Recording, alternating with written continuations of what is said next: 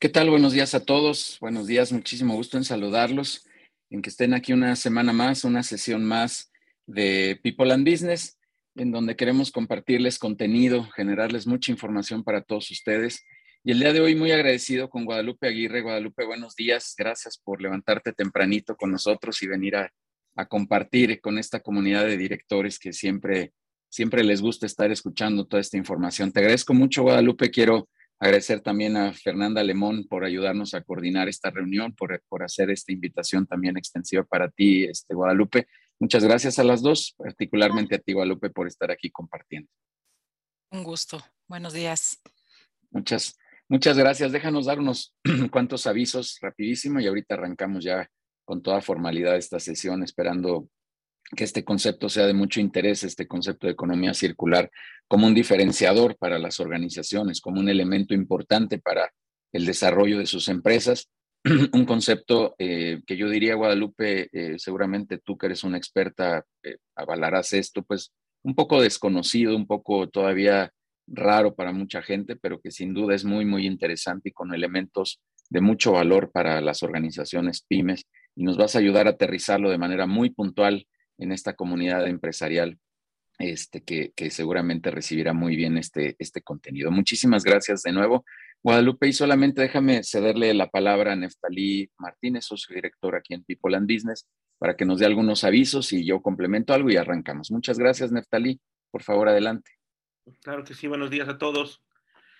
Qué gusto verlos ya en diciembre, muy amables, qué bueno que están por acá como siempre, madrugadores y encantados de seguir conectando experiencias empresariales.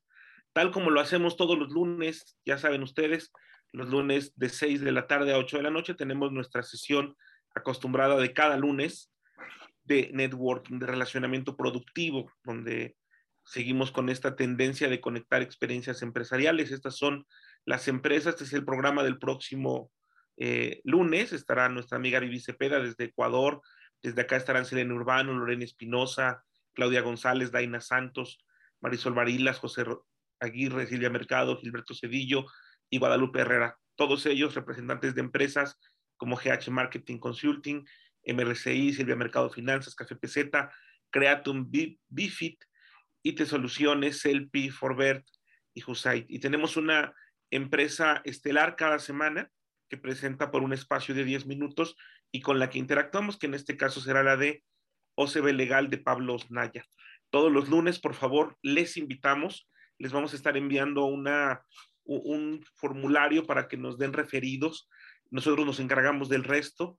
Necesitamos invitar a más público para que pueda escuchar las propuestas de valor de todos los empresarios que se aglutinan aquí en People and Business. Entonces, por favor, les pedimos a todos los que ya son parte de los consejos que tomen su lugar porque hay un lugar reservado para ustedes a todos aquellos que quieran ser invitados y conocer lo que hacemos en este networking productivo, donde generamos cada vez más eh, eh, relaciones de negocios y relaciones de amistad, porque eso es algo que nos está sobre todo sobresaliendo, que es que en este networking hay mucha camaradería y muy buena vibra. Entonces, los esperamos el lunes.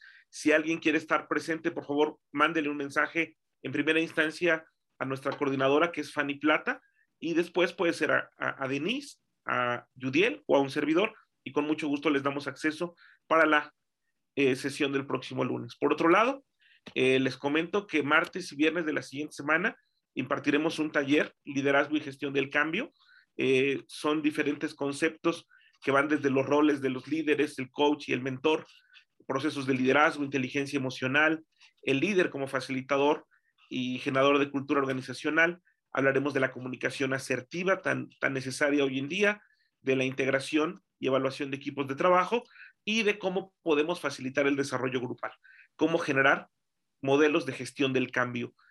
Ahora que se habla tanto de adaptarnos al cambio o de generar nosotros el cambio, que es sumamente importante. Entonces, también nos esperamos martes, martes y viernes de la próxima semana por las tardes. Los invitamos a este taller, a esta clínica, una más que tiene People and Business. Y por otro lado, finalmente me corresponde invitarlos también al jueves, el próximo jueves, tendremos una invitada de lujo a Marisol Varilas de Creatum, nos va a hablar del mundo de las marcas y su impacto en las ventas. Próximo 9 de diciembre, más cerca de Navidad, así que por ahí los esperamos y hablemos de marcas que es impresionante este tema fascinante. Yudiel, esto es todo, mi querido amigo. Arriba los Pumas. Muchas, gracias. Eh, la última parte se nos fue el internet, este, pero muchas gracias este, por, tu, por tu aportación y por compartir con toda la comunidad esto que estamos haciendo, toda esta información que, que queremos sea, de valor para todos ustedes. Así que muchísimas gracias por, por estar este, presentes en estos eventos que nos acaba de compartir Neftalí.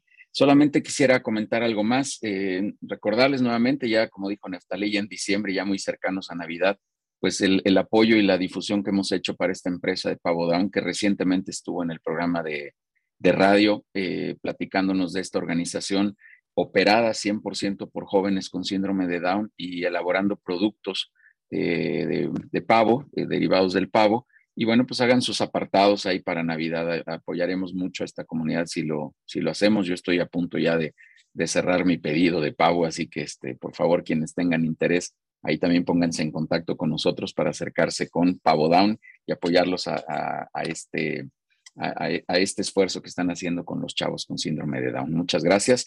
Eh, comentarles también y muy agradecido decirles que el evento que tenemos el 8 de diciembre, eh, en nuestro primer evento presencial después de, todo este tema de la pandemia y demás con el que queremos cerrar el año y darles algunas reflexiones donde tendremos pues un desayuno, tres ponencias, una a cargo de Neftalí Martínez hablándonos de la fórmula Estar Bien. Eh, la segunda ponencia será a cargo del director y fundador de Casaba Roots, nos hablará de cómo transformar la mentalidad. Y yo cerraré con una ponencia también de, de algunos conceptos estratégicos hacia el año 2022. Eh, quiero compartirles también la agenda que tenemos aquí para, para las sesiones de webinar. Solamente nos quedan dos sesiones, así que estaré muy agradecido de que estén aquí durante estas dos sesiones. Después ya suspenderemos las reuniones por temas decembrinos, las fiestas y todo esto que, que siempre se nos complica un poco, pero que, este, eh, pero que retomaremos en enero seguramente con, con mucha energía. La siguiente semana estará por aquí Joaquín Peña y nos estará hablando de cómo generar indicadores para nuestros negocios, estos famosos KPIs que son muy interesantes y que siempre son necesarios y que de repente la verdad es que no lo sabemos hacer de la manera correcta, los hacemos, pero son muy flexibles o son muy agresivos y, pues es un aspecto bien importante para ir midiendo eh, cómo va el negocio. Así que con Joaquín Peña tendremos esta, esta sesión súper interesante y cerraremos la sesión con Vivi Cepeda, que nos hablará una experta desde Ecuador, nos hablará de los temas de emprendimiento y cómo hacer un, un buen plan estratégico en miras del 2022. Casi cada año me gusta hacer un cierre con una conferencia, con una plática que hable acerca de estos elementos para dejar ahí mucho en el pensamiento de todos ustedes lo que debemos de hacer en, en 2022, lo que debemos de hacer el siguiente año y dejar ese espacio que siempre he comentado para el pensamiento estratégico en la organización. Así que Vivi, agradecido, creo que estás por ahí en la sala y agradecido de que nos vayas a compartir este, este contenido en la última sesión de, de diciembre. Así que muchísimas gracias por, por hacer esta, esta participación. Eh, bien, pues eh, solamente, y ahora sí, para arrancar, invitarlos a las sesiones que tenemos, eh, que ya comentó algunas Neftalí, y también a las sesiones de consejo directivo. Quien guste estar en una sesión de consejo directivo, pues será bienvenido siempre, este, para que conozcan lo que hacemos de manera central, de manera principal en esta comunidad de People and Business, que son los consejos directivos. Muchísimas gracias. Y Guadalupe, pues no te hacemos esperar más, al contrario, muchas gracias de nuevo por por aportarnos este contenido, esta información que trajiste para esta comunidad de directores. Y voy a presentar con algún resumen, este, con un resumen profesional de Guadalupe.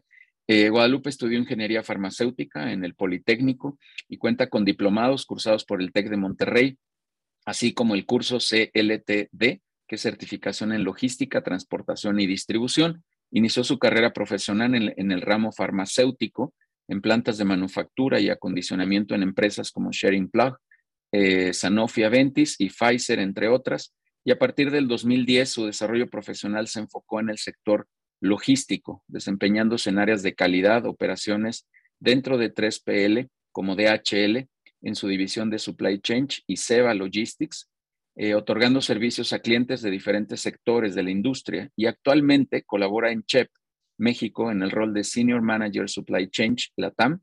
Eh, en este rol tiene bajo su responsabilidad la cadena de suministro de Centroamérica y es miembro activo del Comité de Sustentabilidad de CHEP LATAM. Eh, Guadalupe, nuevamente muchísimas gracias. Gracias por estar aquí y el espacio es tuyo. Como siempre, vamos a apagar los micrófonos y las preguntas les pido las pongan ahí en el chat y al final de la sesión daremos unos espacios, un espacio para que puedan, este, em, podamos compartir con Guadalupe estas, estas respuestas que nos vaya a dar a las preguntas. Guadalupe, tu presentación está lista, así que es tu espacio. Gracias y bienvenido.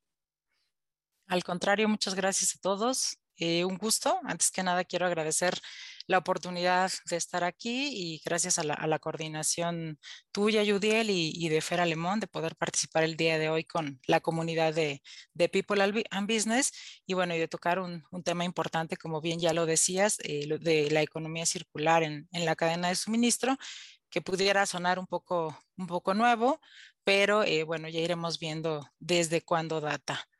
Entonces, un gusto estar aquí. Si quieren, vamos a entrar en materia. Eh, quise, poner esta, quise poner esta imagen eh, justo para resaltar la palabra revolución regenerativa y esto es algo de lo que vamos a estar hablando, pero antes que nada yo creo que es importante poner en la mesa una reflexión y la reflexión que hoy, hoy quiero poner aquí y de la cual estaremos platicando es qué nos preocupa hoy hoy en dónde estamos, qué nos, qué, nos, qué nos inquieta. Y yo creo que para eso podemos tener muchas respuestas. Por ejemplo, podemos hablar de que nos preocupa la pandemia, de que nos preocupa la nueva variante que, que está surgiendo y todos los efectos que ha traído seguramente pues en los negocios, en, en nuestra vida personal. Por otro lado, nos, puede, nos preocupa la economía, el futuro de nuestros hijos.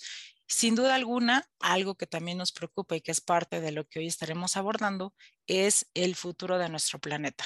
Y en este sentido, el futuro de nuestro planeta, quiero decirles anticipadamente, está en nuestras manos. Y ahorita vamos a ver cómo podemos ayudar a, que nuestro planeta pues tenga más tiempo de vida y dejarle un, buen escenario a las generaciones futuras.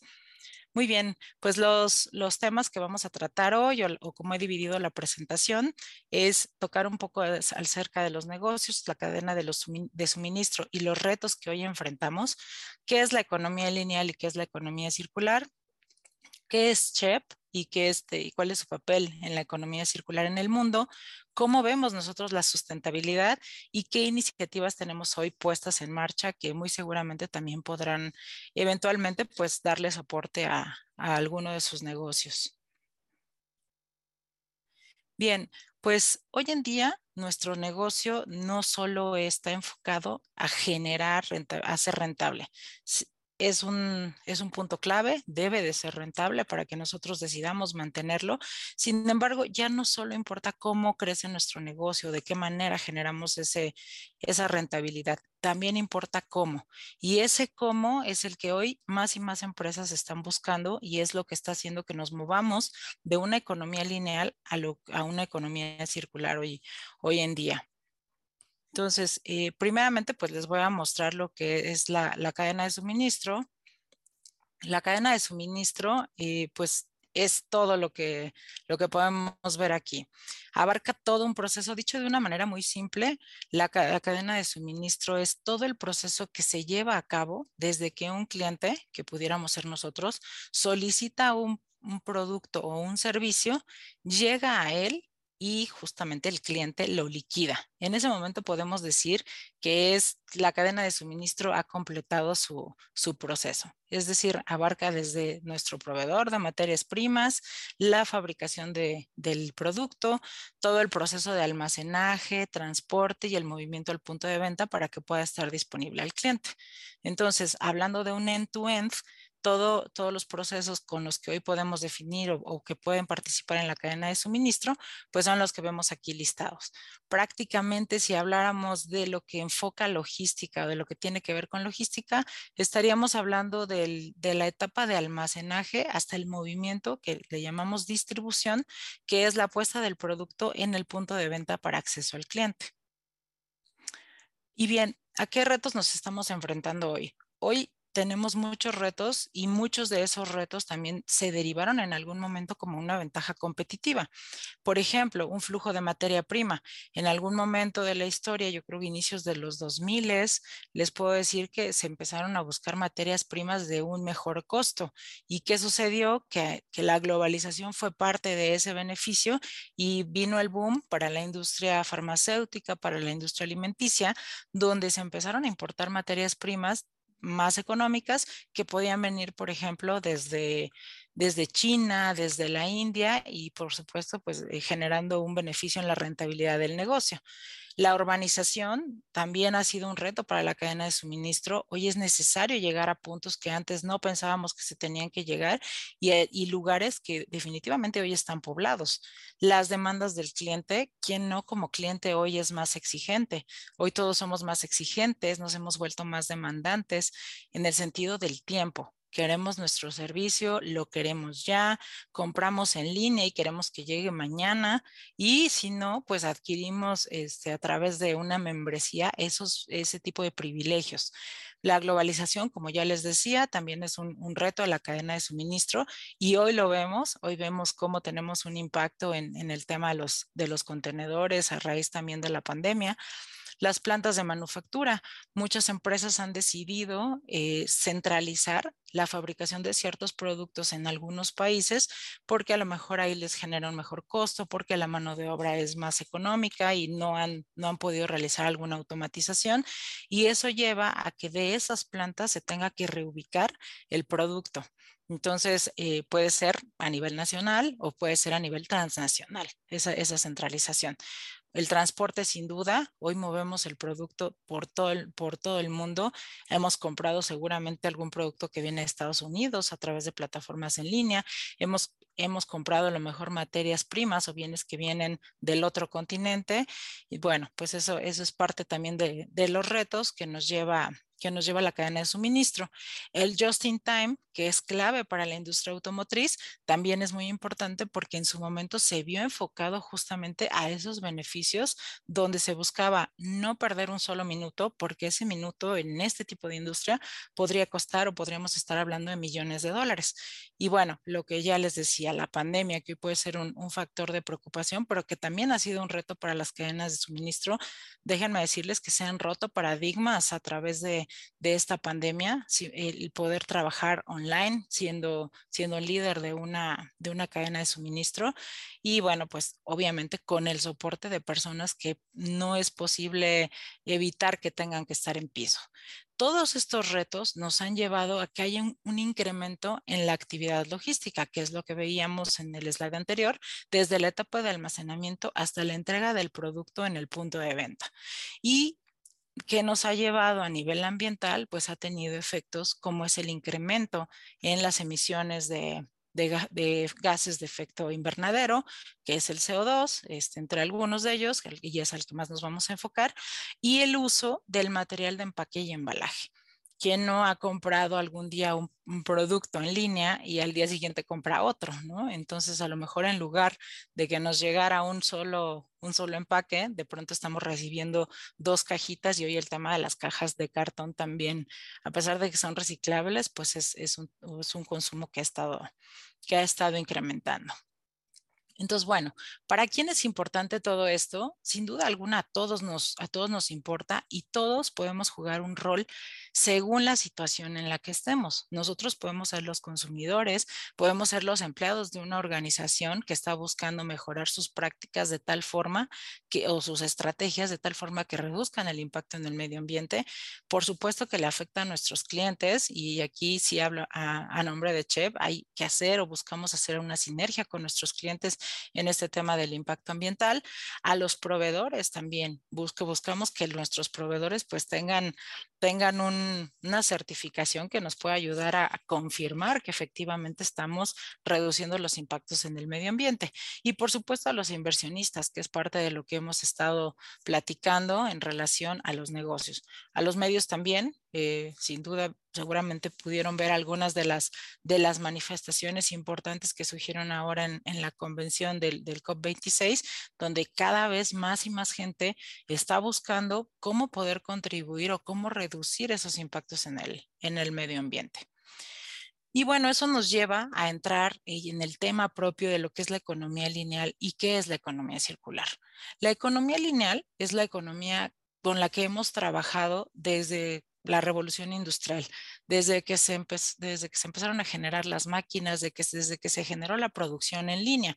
Y, y en qué, digamos, en este punto, qué podemos destacarla, es en el sentido de que el producto tiene una sola vida y regularmente no nos preocupamos por qué pasa con, el, con los sobrantes o con la parte del producto que no utilizamos. Si pusiéramos como, por, ejemplo, una botella de agua, podríamos decir que compramos la botella con agua, tomamos el agua, que es lo que nos interesaba a nivel de bien, y el resto que es el empaque, pues lo podríamos estar, estar desechando y no tendría otra vida. Digo, yo hay muchos, muchos plásticos y muchos productos que son reciclables y están entrando en un modelo circular, pero prácticamente el, la definición para la cual nos vamos a enfocar en la economía lineal es que el producto, el uso del producto tiene un final y de ahí después lo que queda, pues lo, lo disponemos, ¿no? Y sale del ciclo productivo.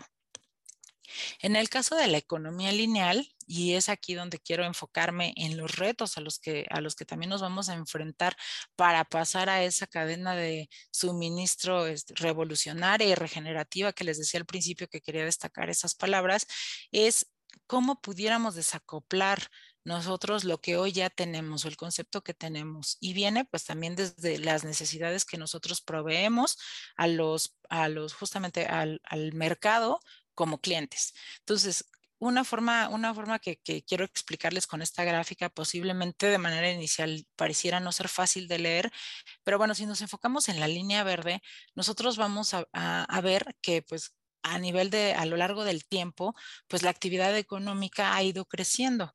Y mientras la actividad económica crece, pues también se da una brecha entre el uso y un crecimiento del uso de recursos y una brecha mucho más grande en lo que eso, en lo que eso representa para el impacto ambiental.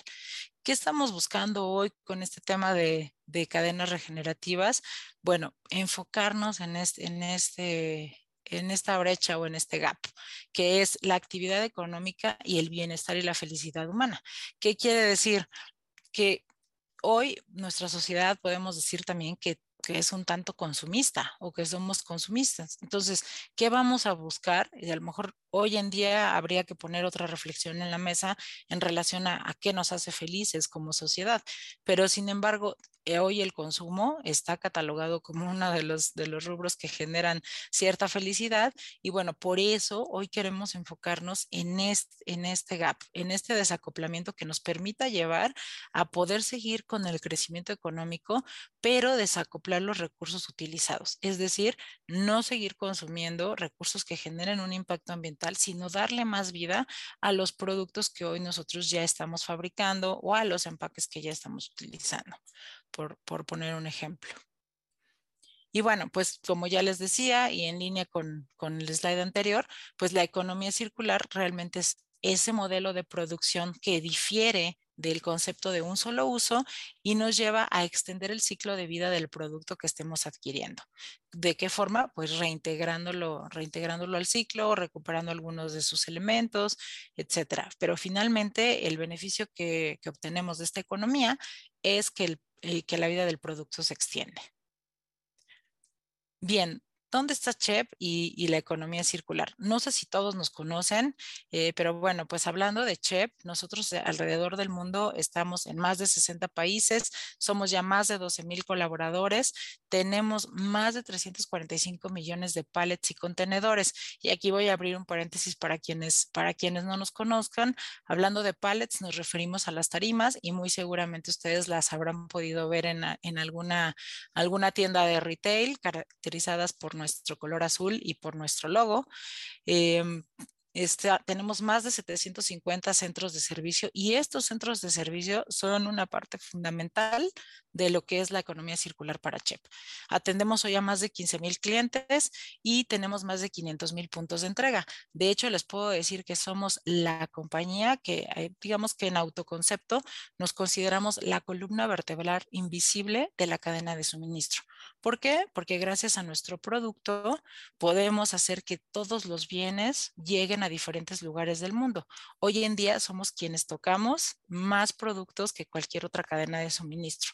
Entonces, ¿con qué objetivo? Con el propósito de conectar con los bienes esenciales a las personas alrededor del mundo, que ese es pues parte de, de nuestro propósito desde nuestra, desde nuestra empresa eh, madre, ¿no? Que es Brambles. Y bueno, pues ahorita para, para, platicar un poquito de cómo hemos ido desarrollándonos en la sustentabilidad, les voy a presentar un, un video para que vean un poco de historia de qué hemos hecho, cómo CHEP ha visto, ha visto la contribución que puede hacer al, al medio ambiente y cómo hoy nos vamos a mover a este, a, a este tema de cadena de suministro eh, revolucionaria y regenerativa.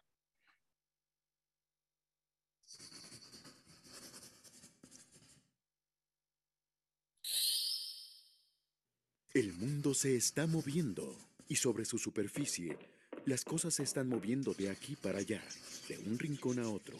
Es muy bueno poder hacer y usar las cosas que necesitamos, pero estamos utilizando demasiados recursos para hacerlo. Algunos de ellos no son fáciles de reponer. Todo esto toma parte de una economía lineal, la cual se basa en el modelo de tomar, hacer, desechar. Un modelo que eventualmente consumirá casi todos nuestros recursos. Afortunadamente, existe una alternativa a este modelo, una que imita los sistemas básicos de los seres vivos, un modelo más inteligente en el que el desperdicio se convierte en un recurso que completa el ciclo. Se le llama economía circular y tiene una intención regeneradora por definición. Se basa en energías renovables, transforma el desperdicio de un recurso reutilizable y lo introduce de nuevo en el ciclo. ¿Existen grandes compañías operando bajo este modelo? Sí, y algunas de ellas, como CHEP, se mueven en un campo de influencia que afecta a muchas otras. En CHEP, somos verdaderos expertos en el negocio del pallet. Los pallets mueven todo tipo de productos alrededor del mundo. La mayoría de nuestros pallets están hechos de madera. Nosotros nos aseguramos que ésta provenga de bosques sustentables, apoyando así a la reforestación. Y cuando uno de nuestros pallets se daña, lo reparamos para que pueda ser utilizado una vez más. Y el desperdicio se convierte en material para nuevos usos, así que en realidad casi no hay desperdicio. Nuestras soluciones son justo como el modelo circular. Nuestros pallets son utilizados una y otra vez. Pero no paramos ahí, lo llevamos un paso más adelante una vez que uno de nuestros pallets ha sido utilizado, por ejemplo, del fabricante A al vendedor B, lo inspeccionamos, lo reparamos si es necesario y lo ponemos a disposición de un nuevo cliente. Nuestros clientes comparten los pallets a través de un creciente ciclo de eficiencia al que llamamos pooling.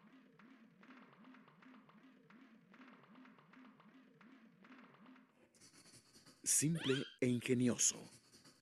Literalmente, miles de compañías utilizan nuestros pallets a diario, pero no los compran, los rentan, compartiéndolos así de manera efectiva con muchas otras compañías. Con nuestra presencia en más de 50 países alrededor del mundo, el que hayamos establecido una sólida red mundial no es ninguna sorpresa.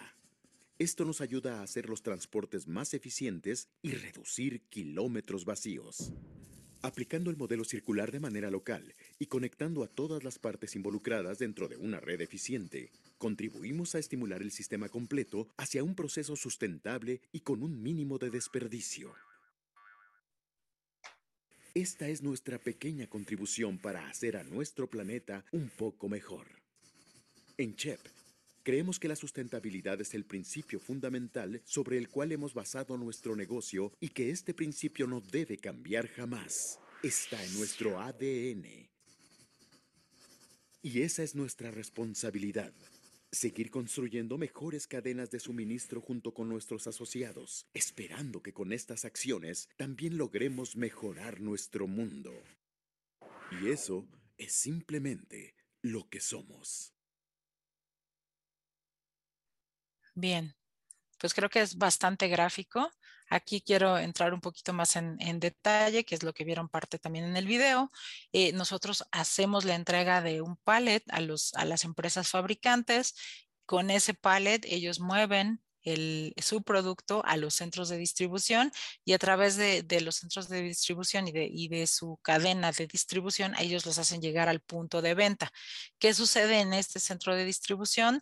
Eh, puede, puede haber dos cosas, ¿no? En el punto de, ya sea en el punto de venta o nuevamente en el distribuidor, nosotros podemos ir a recuperar el palet ahí para poderlo, para poderlo reparar como ya lo veíamos en el video y es ahí donde les decía que el centro de servicio cubre un punto clave para este, para este concepto de economía circular.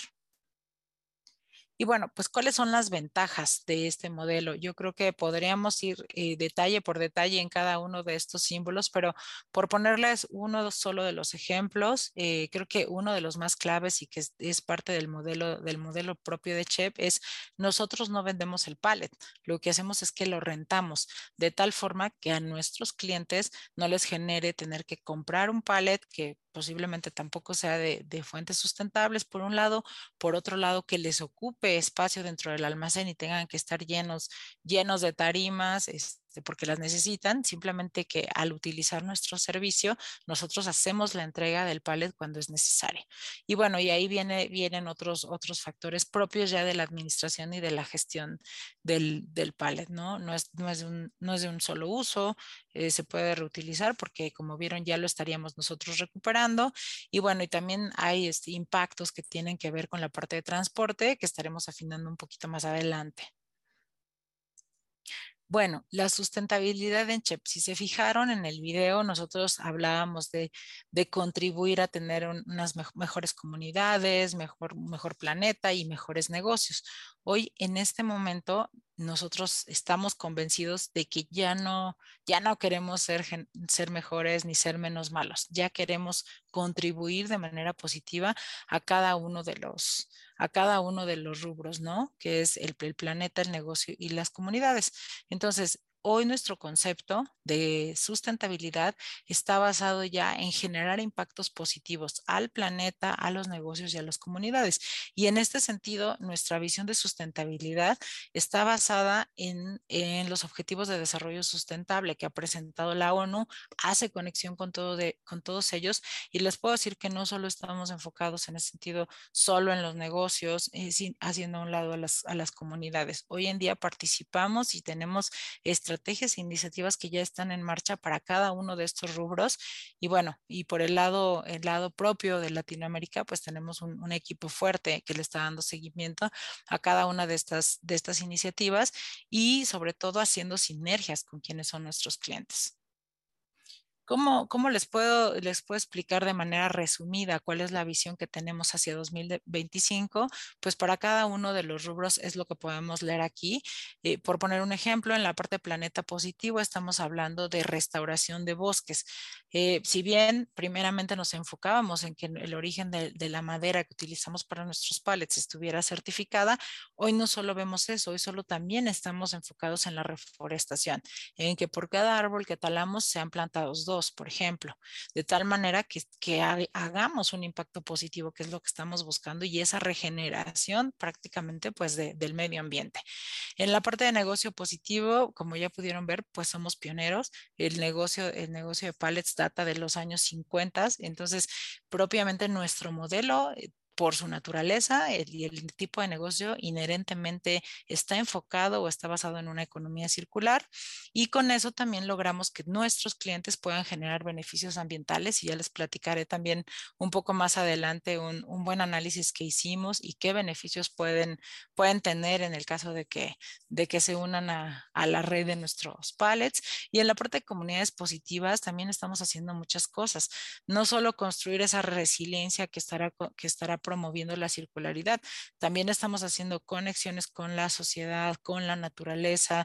Estamos hablando de ambientes de trabajo que, sean más inclusivos. Nos enfocamos este, también en, contribuir en los bancos de alimentos. Entonces, de, de tal forma que también igualmente, no solo es, por ejemplo, bancos de alimentos reducir desperdicios, es también generar un impacto positivo, porque a lo largo del mundo hay innumerables comunidades que padecen hoy en día hambre, ¿no? Entonces, bueno, este es, este es lo que nosotros estamos haciendo y aquí abajo pueden ver la base de los objetivos de desarrollo sustentable que, que lidera la ONU. ¿Qué iniciativas tenemos en marcha? Que llegó el momento de platicarles qué estamos haciendo y cómo estamos traduciendo ya a la práctica esta, economía circular. Bueno, pues por, ponerles algunas, la primera, que es, este, inherente, ya les decía, pues son los beneficios propios de utilizar el pallet chip y que este pallet sea parte de un modelo de economía circular. Primeramente, pues nuestro pallet es un pallet robusto que puede ser utilizado y que tiene, se ha comprobado que su tiempo de vida puede llegar a ser más de 10 años a lo largo de todo el mundo. Hoy nuestros clientes pueden ser exportadores que van a mandar eh, sus productos, por ejemplo, a Europa. Y en Europa nosotros contamos con centros de servicio que harán esa labor este, y, y, cadenas y gente de, digamos, de supply chain o de cadena de suministro que hará esa labor de recuperar el pallet para que éste pueda ser reparado si es que lo necesita. Hay pallets que no necesitan ser reparados por su robustez y reintegrarlo al mercado. Por el lado del negocio, pues ya les decía ahorita en este ejemplo, pues tenemos una red global no solo, no solo nosotros, también nuestros clientes. Tenemos clientes con los que colaboramos no solo en México, puede ser toda América Latina, puede ser este, incluso también en, en países europeos. Entonces, bueno, estos clientes hoy, hoy han revisado que utilizando nuestros pallets pueden reducir sus emisiones de CO2 y en la, en la parte del planeta positivo, pues buscar la cero deforestación. Hoy en día, hasta ya hasta 2000, 2020, hemos logrado que todos nuestros pallets estén hechos de madera sustentable, ya sea PFC o FSC. Bueno, ese es, un ejemplo y como les decía, es inherente al negocio, al negocio de chef. Pero bueno, ¿qué otros ejercicios hemos hecho? Hemos hecho ejercicios de análisis del ciclo de vida del pallet. Ya veíamos por allá que puede tener una vida hasta de 10 años.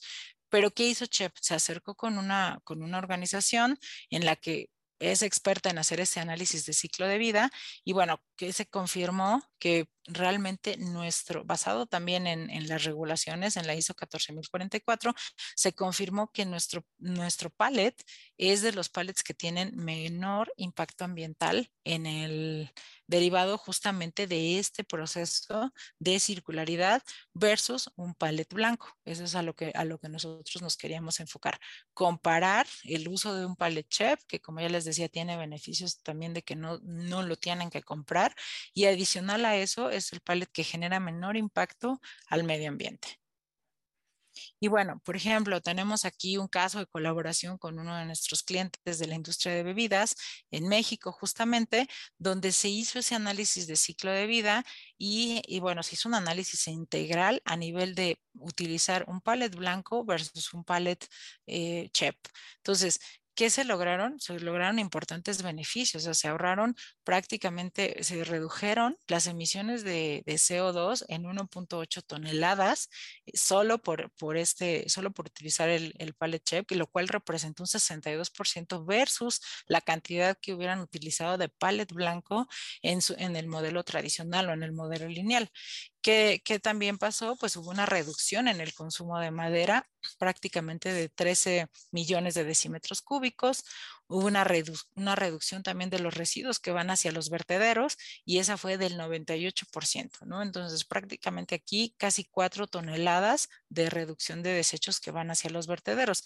Y no solo eso, no solo hacemos este análisis, este análisis los puede llevar a obtener también un certificado avalado por esta organización que, que hace el estudio. Por otro lado, tenemos también iniciativas de transporte colaborativo. ¿A qué se enfocan estas iniciativas? Bueno, nosotros hoy en día en México contamos con una herramienta que nos permite colaborar con las redes de distribución que nuestros clientes tengan. Entonces, podemos recibir la información de cuáles son sus redes, hacer una sinergia junto con las redes que nosotros estamos usando y buscar oportunidades ahí para compartir la unidad de transporte. Este transporte colaborativo es un proceso donde, tienen, donde juegan tres partes. Esas tres partes son el, el el cliente, nosotros como CHEP y sin duda el transportista, buscando que todos tengan un beneficio. Por ponerles un ejemplo, eh, ¿qué pasa? hoy pudiera pasar que si no hacemos este match, un cliente podría estar entregando un pallet en un centro de distribución ir regresando con su unidad de transporte, a lo mejor a recoger otra carga que iría nuevamente al centro de distribución. Si nosotros hacemos ese análisis y posiblemente en ese centro de distribución ya haya participantes que están utilizando PalletChef, ¿qué vamos a hacer? Podemos hacer esa sinergia y compartir la unidad de transporte para que esa unidad no regrese, no regrese vacía, utilizarla para cargar nuestros pallets y que lleguen a, nuestro centro de servicio.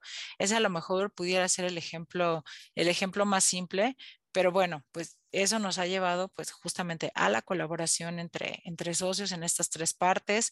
Eh, definitivamente genera ahorros, sin duda alguna reduce las emisiones de CO2 y bueno, y también incrementa las eficiencias en el transporte, ¿no? En el uso del transporte y en el costo, porque hoy en día seguramente pues en su momento pues recibimos el, el costo en, en, la parte de transporte eh, del viaje redondo, aun cuando regresara regresará vacío. Entonces, ¿qué, este, ¿qué hemos visto hoy a lo largo de, del año pasado, de lo que fue nuestro fiscal year 21? Eh, eh, que para nosotros nada más como acotación, porque seguimos en el 2021, eh, corre de julio de 2020 o corrió de julio de 2020 a junio de 2021.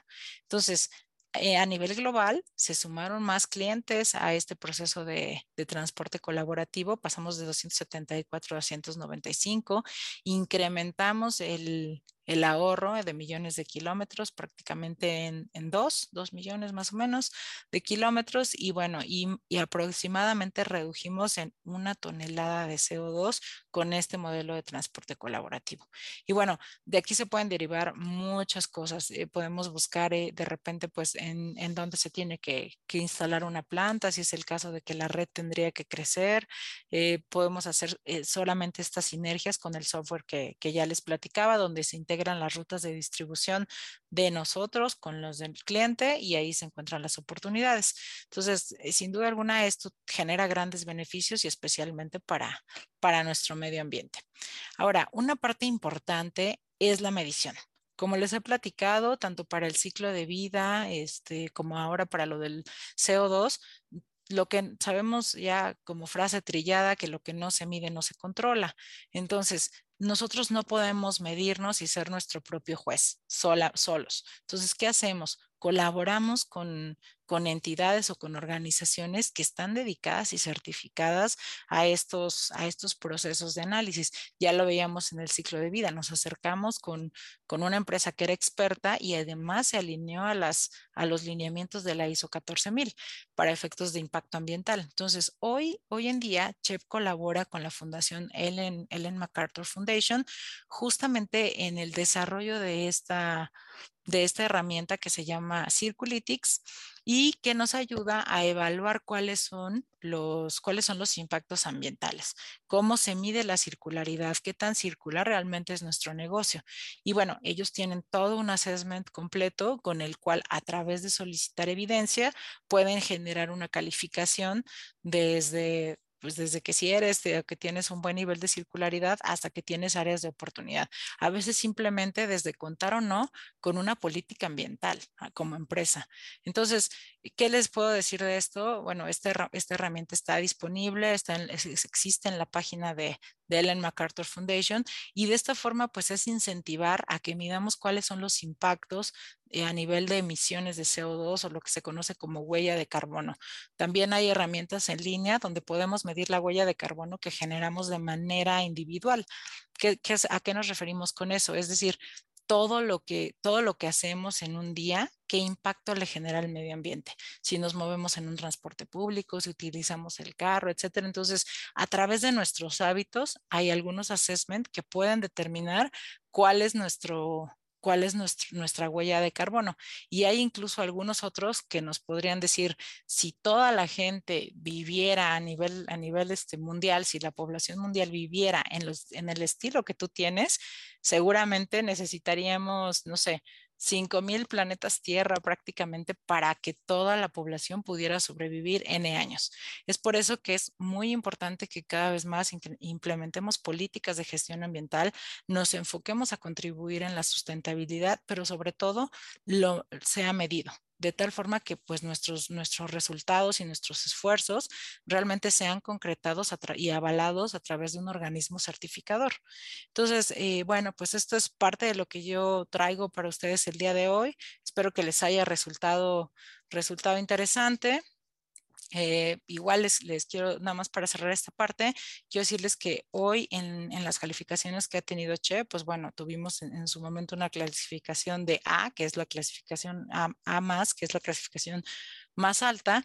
Y bueno, pues seguimos trabajando por estar en ello. Adicional a eso, existen mecanismos de auditoría, como son empresas globales que seguramente conocerán, como KPMG, Pricewaterhouse, que auditan estos resultados y solicitan evidencia para confirmar que el resultado que se dio a través del, del mecanismo de medición de la circularidad efectivamente avala avala que tengamos esa calificación. Entonces, pues yo, yo los invito a que, a que evaluemos, como les decía al inicio, eh, hoy ya importa el cómo, hoy sabemos que hay grandes impactos en nuestro planeta y bueno, de estas tres iniciativas que, que les he compartido, no, no, solo propiamente del modelo CHEP, creo que hay muchas en las que, en las que pues la mayoría pudiera buscar eh, subirse al barco y, y conectarse con nosotros hacia, hacia las cadenas de suministro regenerativas y aportar hacia, hacia el medio ambiente. Pues bueno, eso es, eso es lo que traigo por hoy. Quedo a la orden para preguntas. Guadalupe, muchas gracias. Gracias por tu, por tu aportación, por traernos este concepto, por ponerse este gran ejemplo de CHEP que la verdad es espectacular. Conozco la organización y, bueno, pues increíble la verdad lo que ustedes están haciendo. Y yo, yo quisiera, eh, a ver si alguien por acá nos hace alguna pregunta, yo quisiera iniciar preguntándote cómo poder dar los primeros pasos en una, en una pyme, en una organización, pues dicho claramente, mucho más pequeña que CHEP, este, con recursos de otra manera, más limitados, en fin. Pero ¿cómo poder dar estos primeros pasos, Guadalupe? Sí, mira, yo, yo creo que los primeros pasos, sin duda alguna, se, vienen en cadena. Y, valga la redundancia con la cadena de suministro, pero primeramente, pues eh, los directivos tienen que tener esa visión. Ya les decía, se evalúan a veces hasta el contar con una política ambiental. Entonces yo hoy les dejaría puesto en la mesa, hoy tenemos esa política ambiental, hoy estamos buscando que, el origen de nuestras materias primas pues vengan de, alguna fuente que, se pueda decir sustentable. A lo mejor el tipo de producto o servicio que se ofrece no lo, no, no lo lleva así tan inherente como en nuestro caso que hablamos de bosques. Pero creo que pues primeramente pudiera ser evaluar que se tenga una política ambiental. Por otro lado, eh, pues si necesitan eh, mover algún producto, pues súmense a empresas que, ya tengan también o, o, háganse socios de empresas que ya tengan también un modelo circular.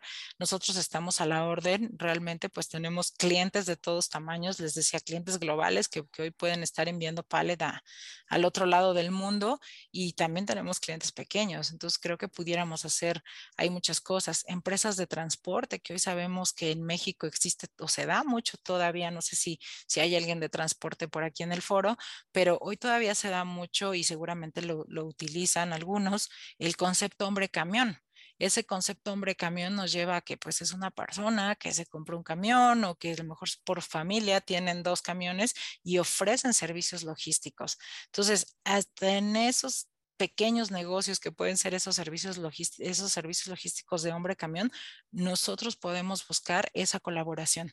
Podemos buscar si la ruta se empata y hacer ese, ese proyecto de transporte colaborativo del cual les platicaba, ¿no?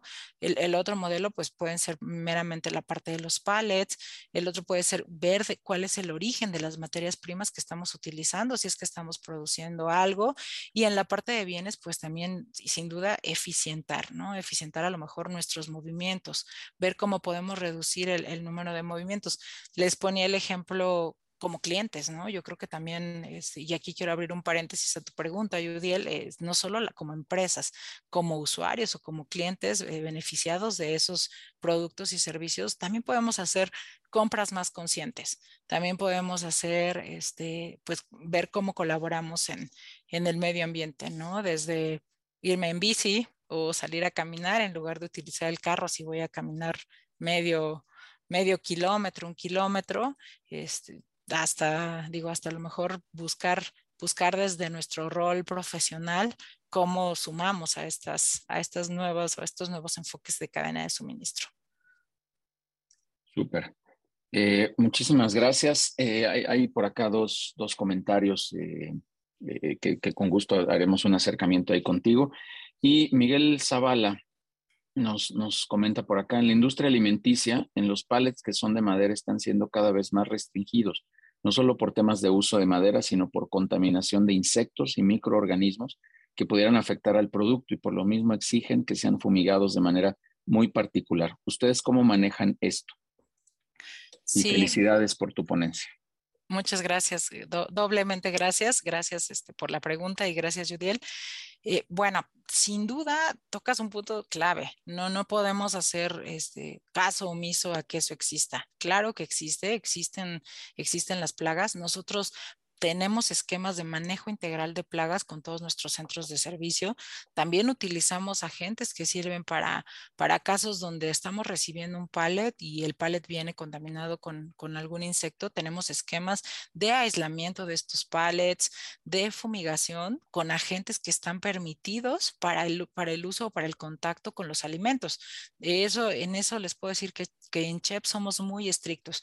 No utilizamos agentes químicos que no puedan tener contacto con, con el ser humano. ¿Por qué? Porque sabemos que muy seguramente el producto que se va a poner sobre nuestro pallet, y bien lo decía el ejemplo propio, es de la industria alimenticia, pues es algo que alguna otra persona, y nosotros lo vemos así, nosotros mismos o nuestros hijos lo pudieran estar consumiendo. Entonces, es algo, es algo que tenemos en radar, es algo por lo que hemos implementado controles y bueno, sí, eh, digo, si a lo mejor hablamos, hablamos, por ejemplo, en la industria alimenticia del centro de distribución, yo creería que el tema del, del pallet de madera no debería de ser eh, mayor problema. Si hablamos de meter el pallet ya en la cadena productiva, a lo mejor en el área de manufactura, en el área de acondicionamiento, lo más seguro es que, esté prohibido y que utilicen otro, otro tipo de pallets justamente para evitar contaminación, para evitar ahí el desprendimiento de algunas, de algunas partículas, como hoy lo hace la industria alimenticia.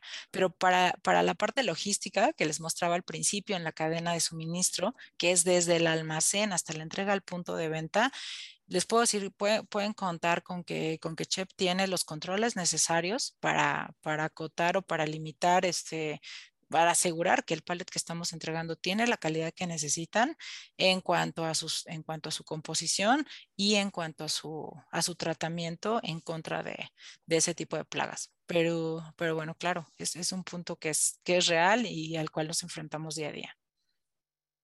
Súper, muy bien. Muchísimas gracias. Eh, no hay más preguntas. No sé si por ahí alguien tenga algún comentario eh, o alguna otra pregunta.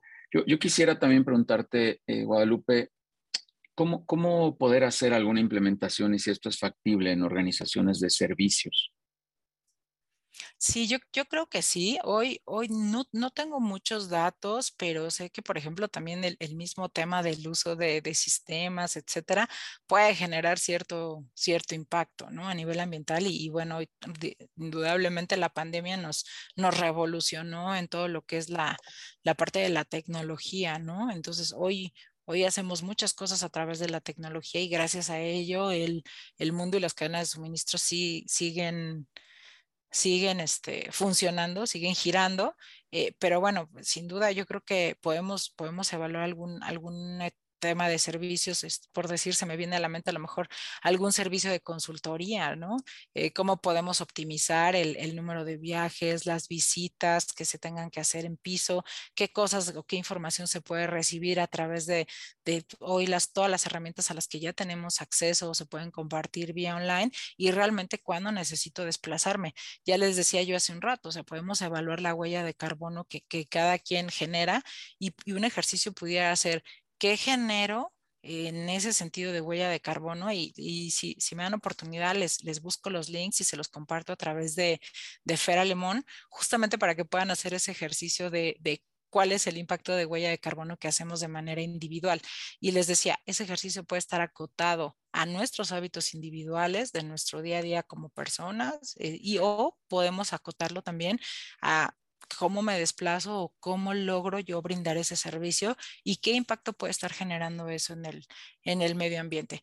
Creo que, este, creo que afortunadamente ya existen algunas herramientas que nos ayudan a medirlo y po podemos buscar cómo, cómo integrarlo también en esa parte de servicios que, que es muy interesante y que hoy, hoy también pues somos usuarios no solo de productos, sino también de, de servicios.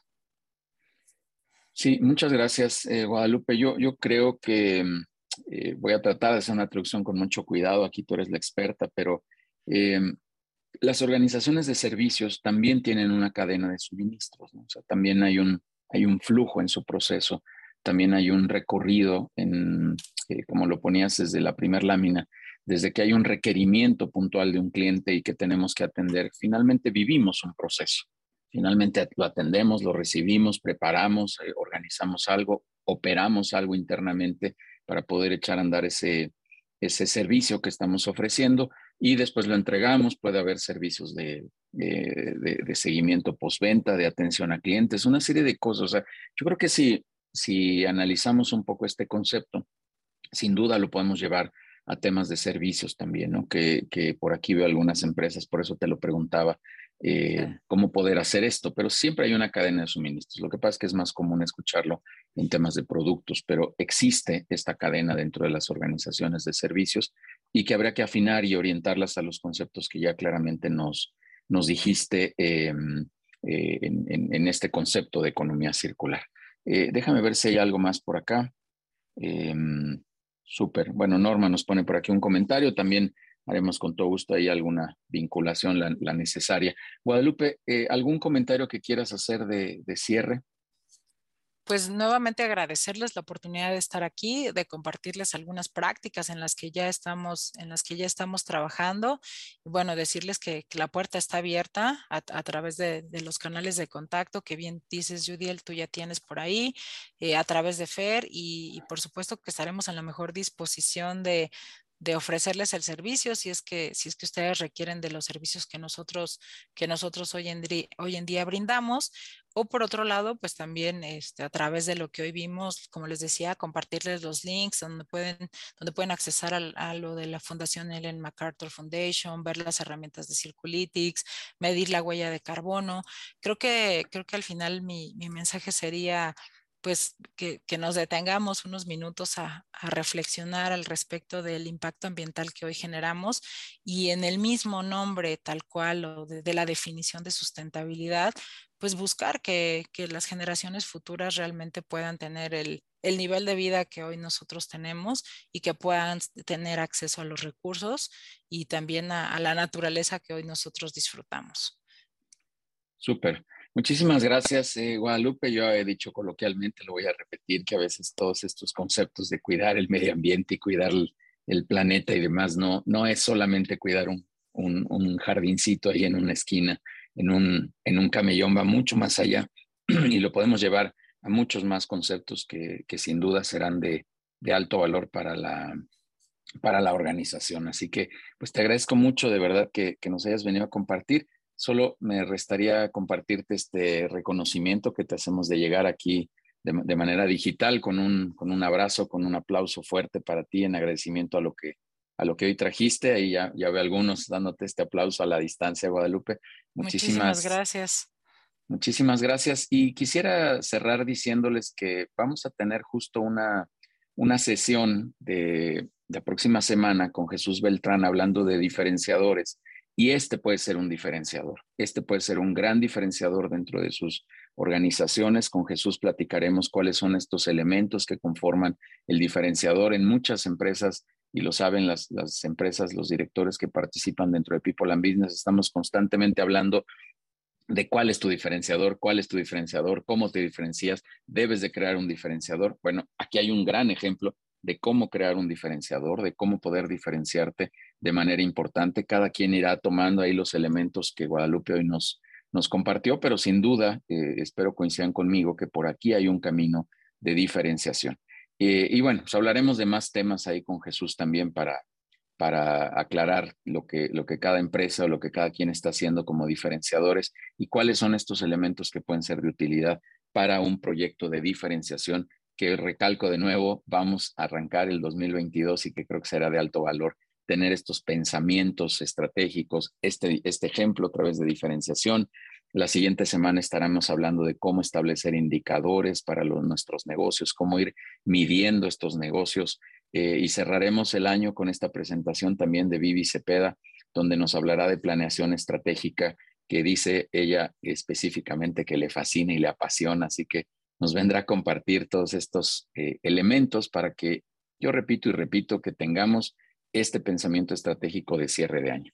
Guadalupe, muchísimas gracias de nueva cuenta, muchísimas gracias por venir y compartirnos, gracias a Fer Alemón también eh, que siempre está muy activa aquí dentro de la comunidad de People and Business y les, le agradezco mucho, por ahí la vi en, el, en, el, panel. Y bueno, pues recordarles nada más que tenemos nuestro programa de radio, este, donde les podemos compartir mucho contenido, las sesiones de networking que tenemos los lunes de 6 a 8 de la noche, con mucho gusto están cordialmente invitados, invitarlos a las sesiones de consejo directivo que también tenemos para que conozcan cómo, cómo se sesiona, cómo un empresario puede llegar a tener muchísimo feedback, muchísima retroalimentación de su caso de negocio. Es padrísimo tener eh, estas, estos dilemas, estas circunstancias de negocio y que estén analizadas por 8, 10, 12 empresarios, ayudándonos a encontrar solución de todas esas cosas que a veces nos llevamos a la almohada.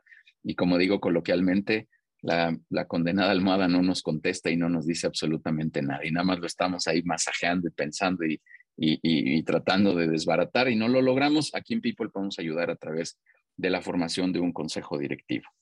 Eh, muchísimas gracias. Apoyemos a Pavo Down, por favor, quien tenga posibilidades. La verdad es que es un proyecto padrísimo, si no al menos hagan difusión de esta organización operada por chavos de, con síndrome de Down y que hacen productos derivados del pavo. Así que muchísimas gracias. Pasen muy buen fin de semana. Tenemos dos sesiones más y con eso cerramos el año, así que los espero el próximo viernes aquí con, este, con un tema más de indicadores y después cerramos con planeación estratégica. Muchísimas gracias a todos, que pasen muy buen día.